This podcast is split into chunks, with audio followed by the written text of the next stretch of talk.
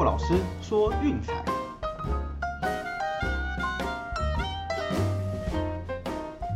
看球赛买运彩，老师教你前往拿白。大家好，我是骆老师，欢迎来到骆老师说运彩的节目。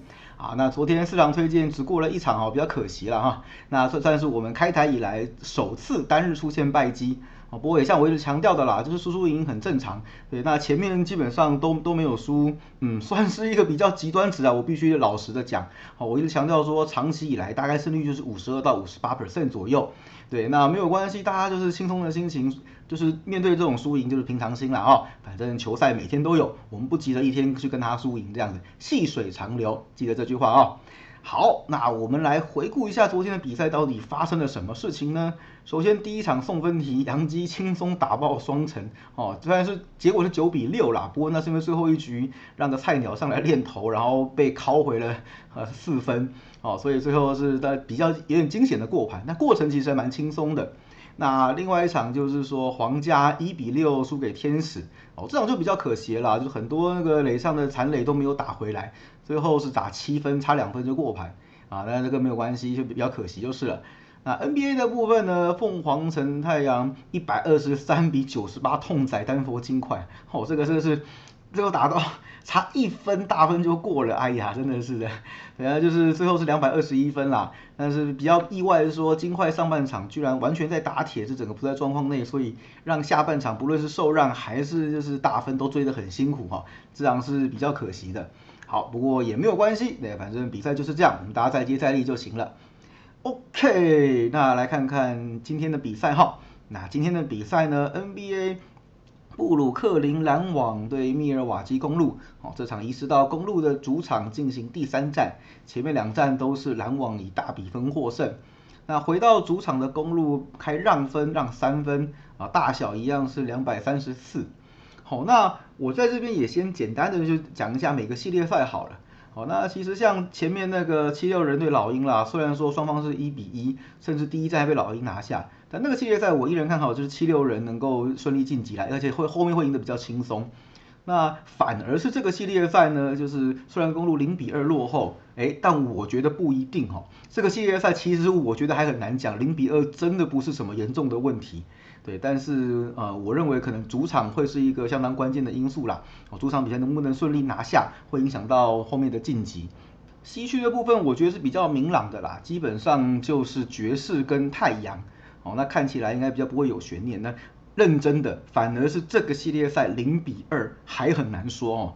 那没关系，我们就往下看吧。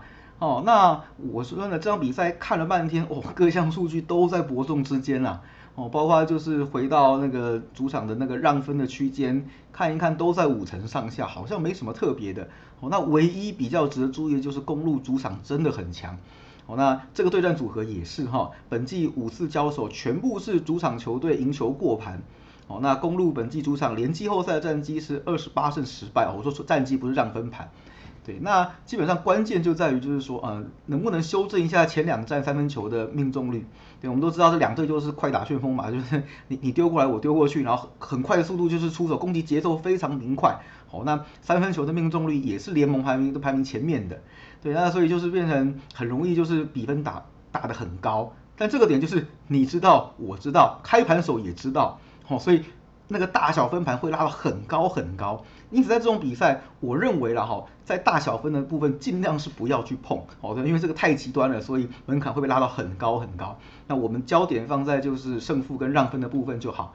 好，那这样我们是看好就是呃依那个依照这两队交手的过去的惯例，就是主场球队能够赢球过盘。好，我们推密瓦基公路让三分。那西区的这个部分呢，快艇对爵士的第二战，哦，这场是开盘是直接开，就是上上一场比赛就是最后收盘的盘分，让分是三分，有花爵士让三分，那大小是两百二十一，哦，那这场比赛我觉得前一场都讲过了啦，那第一场比赛快艇有机会是因为爵士休息太久，好，那我们也看到第前确实上半场爵士整个不在状况内，好，那下半场急起直追，然后最后是惊险的赢球。对，那我们的受让也刚好过盘。对，那呃，我认为第二场比赛这样看下来，应该还是爵士能够再下一层啦。啊，还是想讲一句，就是快艇这是神奇的球队，真的是有一百多种让你失望的方式。哦，那整体看下来，只要爵士热开了，快艇应该是，嗯，我觉得没什么希望了。那目前看来，快艇很可能在这一轮就止步。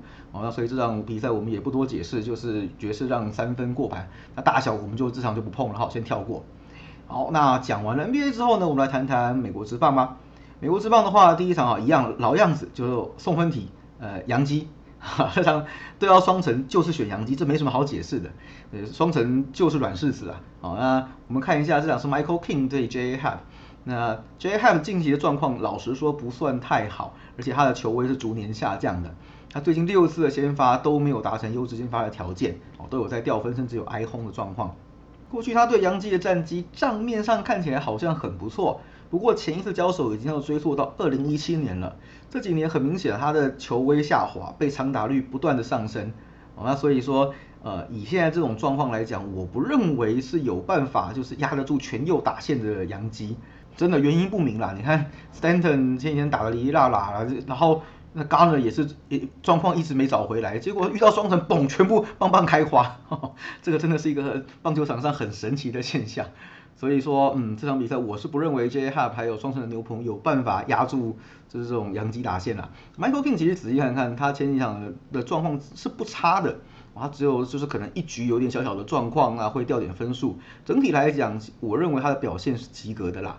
那我们也先预祝 Michael King 这场比赛本季首胜开胡啊，恭喜恭喜！好，那这场比赛之外呢，还有一场要推荐给大家的是多伦多蓝鸟对芝加哥白袜。这场是两大王牌的对决，柳贤镇对 Dallas 开口都是左投手。先看一下一些中立的一些资讯哈，那两两边的先发最近的状况都算平平啦，优质先发率大概就一半一半哈，一场好一场坏，一场好一场坏这样子。嗯，这这场比赛是白袜打者第一次面对柳贤镇，那柳贤镇本季在客场就是先发七次，那球队是赢了其中的五场，个人在客场自得分率是三点五五。整体的表现算是不分主客都都很稳定啦。队队友平均一场比赛在客场会帮他打四点六分。至于开口的部分呢，本季在主场表现不算特别出色哦，不过队友却相当捧场，在主场自得分率是四点八一，但是平均队友一场比赛帮他打六点三分哦，以至于说他先发六场比赛，白袜赢了其中五场。哦，这个东西跟他过去对蓝鸟的那个表现其实有异曲同工之妙。哦，当然这个对蓝鸟的部分，因为是在太空人时期的，那就是年代比较久远。哦，大家参考一下。那过去六次面对呃蓝鸟，自得分率四点七八，不过六次先发，太空人赢了五场。哦，那最近的一次是在两二零一八年啦，就给大家参考看看。啊，那两边的牛棚呃表现都差不多，在在在水准之上，自分率都是呃三点多中段班这样子。好，那比较值得注意的就是说，哇，前一场那个 Alex b a m e r 照理说应该是白袜的胜利方程式，但是这一季的表现似乎有一些状况哈。那我们就看看说这场比赛会不会再再有类似的情况出现。那我想几率是比较低的，因为整体来说白袜牛棚的深度还是很够的。那好看完了以上比较中立的资料之后，我来我们来讲这场比赛我们挑选的重点哈。其实。白袜是一支非常会打左投手的球队，好，这个在我们那个开频道之前，我其实就有在观察。我们注意一下哈，就是白袜本季面对左投手的战绩，十八场比赛十四胜四败，而且赢球都是大比分的，几乎过盘这样子。好，那我们再往前一点拉了，就是说，呃，最近几呃五十四场比赛面对左投手，白袜战绩四十胜十四败。啊，最近十六次在主场面对左投手，十三胜三败，哦，这个是相当可观的数据。因为基本上白袜这些右打者就是呃都非常的强大了，哦，所以说面对左左投手有一定程度的优势。那至于蓝鸟则刚好相反了，蓝鸟最近五场比赛面对左投手啊，全部都输球，啊，近况其实也比较摇摆不定啦。啊，那另外一点就是蓝鸟最近五次在那个系列赛第三场比赛也全都输球。当然，这场比赛开蓝鸟让分，我想是合理的。毕竟柳贤镇整体来讲压制力和境况都比开口还要好一点点哦。而且蓝鸟的打击是相当的凶悍，就算最近几场比较差强人意，但依然是一支不容小觑的打线哈。所以因此白袜这场在主场沦为受让，那赔率是相当不错的。不过呢，整体来看，冲着白袜面对左投手相当强势这一点哈，我想白袜应该还是有足够的取胜本钱。好，毕竟整体来说，白袜的境况也相当理想。